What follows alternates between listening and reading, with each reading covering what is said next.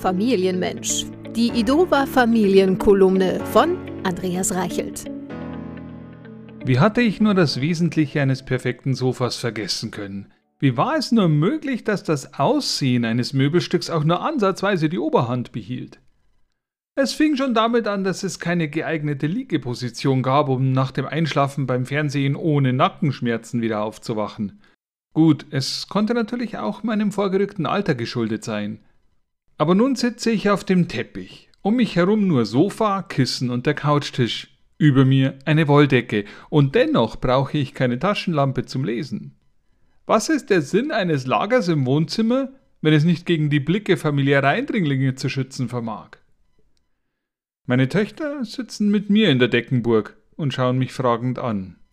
Was soll das jetzt? steht förmlich in ihr Gesicht geschrieben.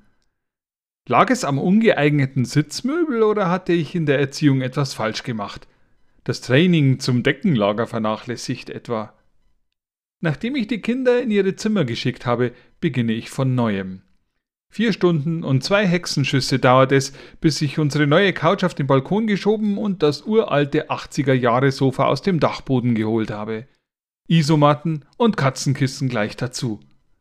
Nun baue ich daraus ein Couchlager der Extraklasse, samt Taschenlampe, kein mickriges Handylicht für jeden und einen Band der drei Fragezeichen zum heimlichen Lesen. Was ist passiert? höre ich die erschrockene Stimme meiner Frau, die von der Arbeit heimkommt. Warum? Gegenfragen funktionieren immer. Weil es am Balkon unser neues Sofa abregnet? Tja, mit Verlusten muss man rechnen. Meine Frau kennt mich, holt eine Plane und deckt das neue Mobiliar ab. Ich hole dagegen erst die Kinder und dann mein Erziehungsdefizit der perfekten Wohnzimmergestaltung nach. Sie sind begeistert. Wie cool, voll bequem. Erziehung kann ich, Deckenburgen auch.